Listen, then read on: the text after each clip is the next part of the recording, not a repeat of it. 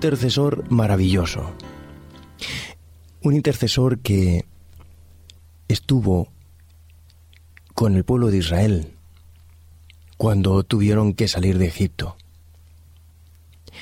Y ese intercesor es nuestro Dios. Tenemos un intercesor que estuvo dispuesto a morir por nosotros, que entregó su vida, que pagó tu culpa, que pagó tu falta, que pagó la mía. Y ese intercesor es Jesús de Nazaret, quien además venció a la muerte y hoy intercede por nosotros. Y tenemos multitud de evidencias en la Escritura que nos demuestran que ese Jesús intercede por nosotros. Pero de todas las evidencias, hay una de ellas que me parece especialmente bella. Se encuentra en la epístola a los Hebreos, en el capítulo 7 y en el versículo 25, y nos dice, por eso puede también salvar eternamente a los que por medio de él se acercan a Dios, ya que está siempre vivo para interceder por ellos. Cuando Jesús vino a este mundo, no solamente vino a morir por ti a morir por mí, sino vino a vivir por ti y a vivir por mí, para interceder por nosotros, para que nosotros podamos ser coherederos con Él de la salvación eterna. Y esto realmente es maravilloso. Tenemos un intercesor, y ese intercesor es el Espíritu Santo, quien juntamente con Jesús intercede por nosotros, que además camina con nosotros, que comparte nuestro tiempo, que comparte nuestros problemas, que comparte nuestras preocupaciones, nuestras expectativas, nuestras esperanzas, quien viaja a nuestro lado, tomándonos de la mano, tomándonos en sus brazos, justo en esos momentos difíciles en los que parece que no existe una salida. Me gusta cómo nos presenta Jesús al Espíritu Santo.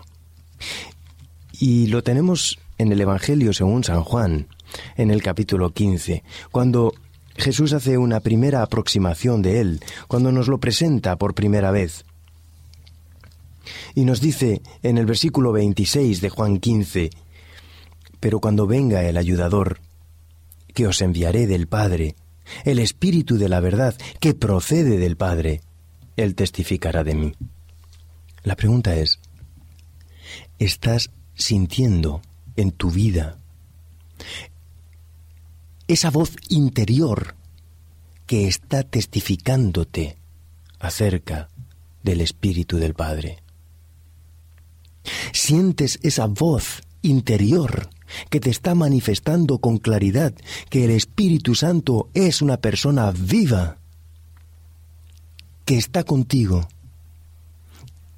que te transforma, que hace de tu ser carnal un ser espiritual, que hace de tu mundo que se corrompe, de tu mundo que se distrae, de tu mundo que se desintegra en un mundo, lo convierte en un mundo, lo transforma en un mundo espiritual, orientado al crecimiento y al desarrollo, sin condiciones, sin limitaciones.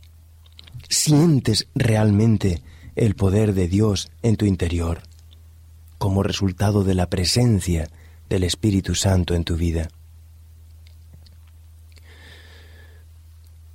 En Génesis 2.7 nos habla de que Dios le dio al hombre el soplo de vida. Es el Padre el que nos envía el Espíritu Santo. Es el Hijo el que nos promete que el Espíritu Santo llegará a nosotros. Es el Espíritu Santo el que mora con nosotros, el que está a nuestro lado el que convive con nosotros en cada paso, en cada instante. ¿Cómo podríamos perdernos? ¿Cómo podríamos entonces tener dudas de nuestra salvación?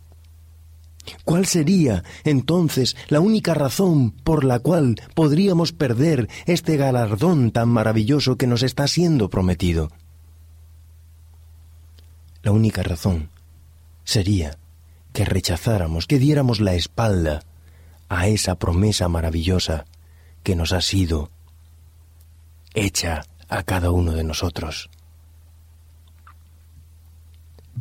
Yo deseo fervientemente sentir cada mañana el poder del Espíritu Santo en mi vida. Y te invito a que sientas cada mañana, cada día en tu caminar, el poder del Espíritu Santo en tu vida. En esos momentos en los que tienes la sensación de que todo está en contra, en esos momentos en los que tienes la sensación de que estás solo, en esos momentos es cuando puedes acudir en busca del ayudador prometido por Jesús y sentir el poder de su presencia en tu vida, en tu corazón, en las cosas que te preocupan. El Apocalipsis habla repetidamente del Espíritu Santo. Habla de que hay un mensaje para las iglesias. Apocalipsis 2.7, por ejemplo, nos dice, el que tiene oído, oiga lo que el Espíritu dice a las iglesias. Pero tú formas parte de la iglesia. Tú formas parte de ese pueblo al que el Espíritu le habla y tiene algo para ti. Tiene algo para la iglesia, en efecto, pero también tiene algo directamente para ti. El Espíritu Santo está apelando directamente a lo más íntimo de tu corazón, para que puedas escuchar lo que tiene para decirte. El Espíritu Santo se comunica con la iglesia de Dios. El Espíritu Santo se comunica y eso es una evidencia más de su personalidad de que tiene un, carácter, una personalidad de, de, de, ser. No, no es el espíritu de otro, sino que es en sí mismo un ser vivo que interactúa con los demás, que interactúa en este caso contigo y conmigo. Juan 15, 26 nos dice que el Espíritu Santo es un testigo. Un testigo tiene que ser algo mucho más profundo, mucho más intenso que una influencia, que un poder. Cuando, cuando te imaginas una, una escena de juicio, por ejemplo, sabes que debe haber testigos. Los testigos no son fuerzas espirituales, no son, no son entes espirituales, son personas que están ahí, presentes. Jesús dice, pero cuando venga el consolador, a quien yo enviaré del Padre, el Espíritu de verdad, el cual procede del Padre, Él dará testimonio de mí. En el mismo discurso Jesús habló del Espíritu Santo en otra función, la función de maestro. Dice en Juan 14, 26, mas el consolador, el Espíritu Santo, a quien el Padre enviará en mi nombre. Él os enseñará todas las cosas y os recordará todo lo que yo os he dicho. No puede ser el Espíritu Santo una fuerza. No puede ser el Espíritu Santo eh, eh, eh, un, un aliento, una extensión del Padre. Es una persona dentro de la divinidad. Es, forma parte en sí mismo, como una entidad con, con autoridad y personalidad propia, que en esta ocasión Jesús lo envía para que nos enseñe, y te enseña, y me enseña, y lo vivo, y lo experimento, y comparto con Él mis preocupaciones y mis problemas, intercede por mí, llega hasta el Padre, me trae las noticias del Padre. Sí, yo sé, puede existir en tu interior, quizá, esa pregunta, esa incógnita, ese misterio tremendo de no entender cómo es posible que Dios es a la vez espíritu, a la vez hijo, a la vez padre. Pero yo creo que no debemos ir a la teología, debemos ir a la experiencia personal, a la vivencia. Cuando yo experimento cada día, cada instante de mi vida, el poder y la presencia del Espíritu Santo, no puedo tener dudas de que realmente es una persona que está a mi lado, que me instruye, que me guía, que me fortalece, que me consuela, que intercede por mí. El Espíritu Santo tiene una personalidad propia, una entidad clara y definida. Jesús se alentaba también por el hecho de que el Espíritu Santo podría enseñar a los discípulos las cosas que ni siquiera él mismo podía decir en ese momento, y además el Espíritu Santo les recordaría las cosas que él había tratado de enseñarles cuando estaba con ellos. Otra actividad del Espíritu Santo se menciona en el libro de los Hechos de los Apóstoles, en el capítulo 16, versículos 6 y 7, donde se nos presenta una indicación clara de la autoridad del Espíritu. Dice que atravesando Frigia y la provincia de Galacia les fue prohibido por el Espíritu Santo hablar la palabra en Asia. Si se tratara de un poder, simplemente se habría retirado el poder. Pero no, no, dice el texto claramente que el Espíritu Santo les prohibió hablar. Y cuando llegaron a Misia, intentaron ir a Bitinia, pero el Espíritu no se lo permitió. El Espíritu Santo estaba al mando de la obra, estaba guiando y dirigiendo a la iglesia cristiana primitiva. Y cuando leemos el libro de los Hechos, encontramos claramente al Espíritu Santo con autoridad y con personalidad propias. En Hechos capítulo 13 y versículo 2 leemos, por ejemplo, ministrando estos al Señor y ayunando, dijo el Espíritu Santo, apartadme a Bernabé y a Saulo para la obra a la que os hemos llamado. Cuando escucho a algunas personas que ponen en tela de juicio la personalidad del Espíritu Santo, no tengo por más que pensar que no lo han experimentado que no lo han sentido, que no lo conocen.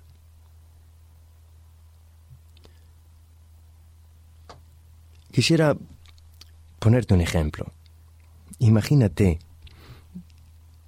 que has conocido al rey Juan Carlos, personalmente. Has podido conversar con él. Has podido oír su voz has podido sentir su influencia en tu vida. Y alguien te dice, el rey Juan Carlos no existe. Te reirías, ¿verdad? ¿Qué ocurriría si alguien negara la existencia de tu padre, siendo que tú has jugado con él, que tú has sentido cómo te indicaba las cosas que te convenían, las cosas que no te convenía hacer? Y alguien te niega la existencia de tu Padre. Te reirías, ¿verdad? Si verdaderamente has sentido la presencia del Espíritu Santo en tu vida, por mucho que alguien pueda decir que el Espíritu Santo no existe, no tienes por más que sonreírte. El Espíritu Santo no es la fuerza activa de Dios. El Espíritu Santo es Dios mismo. Es uno con Dios, que mora contigo, que mora en ti, que te instruye, que te muestra el camino que debes seguir, que te redarguye de pecado, que te hace sentir en tu interior cuando una cosa está bien y cuando una cosa está mal, que utiliza la voz de tu conciencia para mostrarte claramente cuál es el camino que debes seguir. El Espíritu Santo se, se constituye una luz en el camino para que comprendas y sientas en todo momento por dónde hay que seguir. ¿Qué es lo que te acerca y qué es lo que te aleja de Dios? ¿Qué es lo que viene de Dios y qué es lo que viene del hombre? Mi querido amigo, mi querida amiga, el Espíritu Santo está a tu lado intercediendo por ti. Cuando leo Hechos 13.2 y leo que estos estaban ministrando al Señor y ayunando y que el Espíritu Santo les habla. A la luz de este texto, ¿cómo puedo yo no ver la realidad de que el Espíritu Santo es una persona, alguien que tiene la autoridad suprema en la Iglesia de Dios? Pero este punto también se menciona, por ejemplo, en Hechos capítulo 20 y versículo 28, cuando dice, Por tanto, mirad por vosotros y por todo el rebaño, en el que el Espíritu Santo os ha puesto por obispos para apacentar la iglesia del Señor, la cual él ganó por su propia sangre podríamos seguir acumulando evidencias de que el Espíritu Santo es una persona. En Isaías 63, 10, por ejemplo, puedes descubrir que, que podemos enojar al Espíritu Santo. En Hebreos 10, 29 se nos habla de aquellos que han hecho afrenta al Espíritu. En Hechos 5, 3 habla de mentir al Espíritu Santo. En Mateo 12, 31 y 32 se nos advierte del peligro de blasfemar contra Él pero la mayor evidencia acerca de la personalidad del Espíritu Santo se encuentra en Juan 14, versículos 16 y 17, cuando nos dice, y yo rogaré al Padre, y os dará otro ayudador para que esté con vosotros para siempre, al Espíritu de verdad, a quien el mundo no puede recibir, porque no lo ve ni lo conoce, pero vosotros lo conocéis porque está con vosotros y estará en vosotros. El mundo no lo conoce. El mundo no puede reconocer al Espíritu Santo. Es solamente aquel que viene de Dios, aquel que mora en Dios, aquel que vive con Dios, aquel que siente a Dios aquel que camina con Dios, el que puede experimentar que Dios no es una fuerza activa, que su Espíritu Santo está personalmente con nosotros, con cada uno de nosotros, con cada una de nuestras preocupaciones, con, con cada una de nuestras inquietudes, con cada uno de tus problemas. El Espíritu Santo, el Consolador, viene a morar con nosotros, viene a vivir con nosotros y en nosotros. Qué consuelo da saber que una de las poderosas personas de la deidad ha venido a vivir conmigo. Él está presente en todo lugar. Él viene con su poder y con su amor a vivir contigo durante toda tu existencia aquí en la tierra. Y Él está presente cuando sufres. Él está presente cuando lloras. Él está presente cuando te desanimas. Él está presente cuando no lo ves. Él está presente cuando no lo sientes. Él está cuidando hasta los pelos de tu cabeza.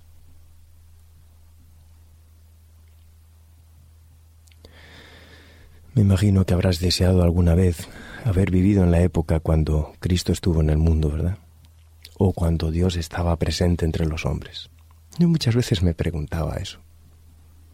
¿Cómo me gustaría haber podido ser un discípulo? Haber podido ser Mateo, haber podido, podido ser Marcos o Lucas o Juan, ¿Sabes? Me parece sensacional poder experimentar la presencia de Dios hoy.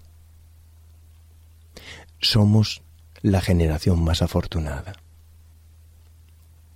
Porque el pueblo de Israel estaba con Dios. Los discípulos de Jesús estaban con Jesús. Pero en este tiempo, en esta época, Dios está en nosotros, haciéndose uno con nosotros.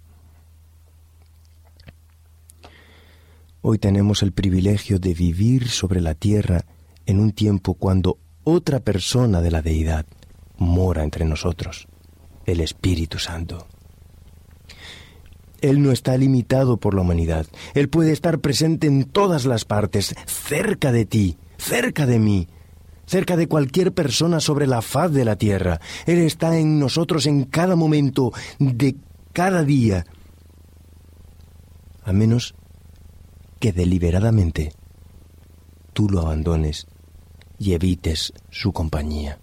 Yo quisiera que pudiéramos meditar juntos, escuchando esta música, acerca de la presencia de Dios en tu vida. Quisiera que mientras escuchas esta música puedas sentir la presencia del Espíritu Santo contigo.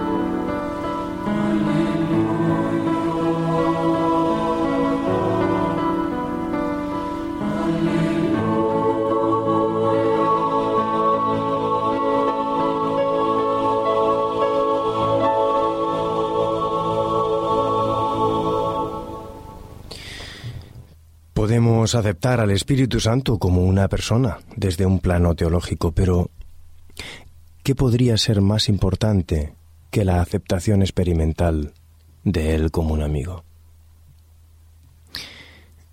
Él es uno de los mejores amigos que podamos llegar a tener jamás, porque Él permanece a nuestro lado, permanece permanentemente como el consolador en todas las circunstancias de nuestra vida. Siempre está a nuestro lado, siempre está allí. Cuando luchaste para entregarte a Cristo, para ir a Él por primera vez, el Espíritu Santo estaba presente.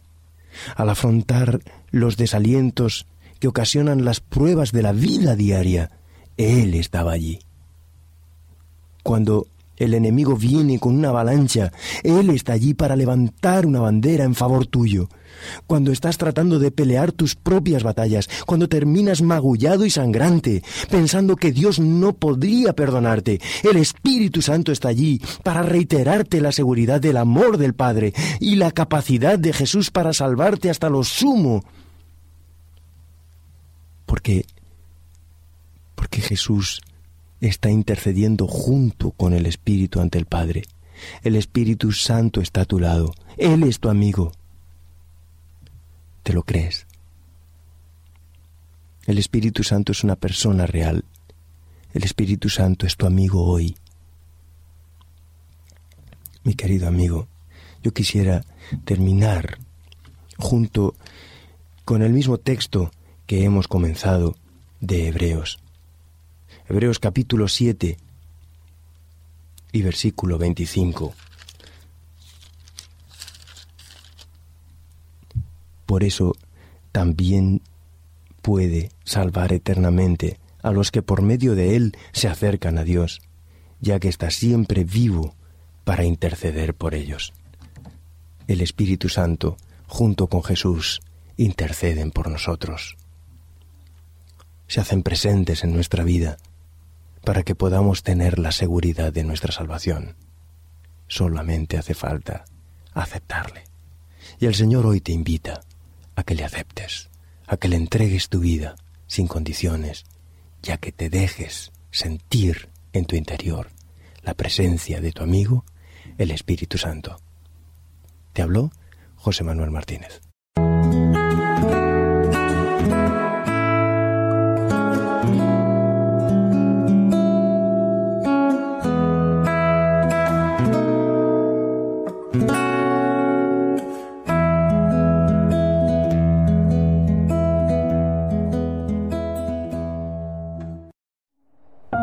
Producido por hopmedia.es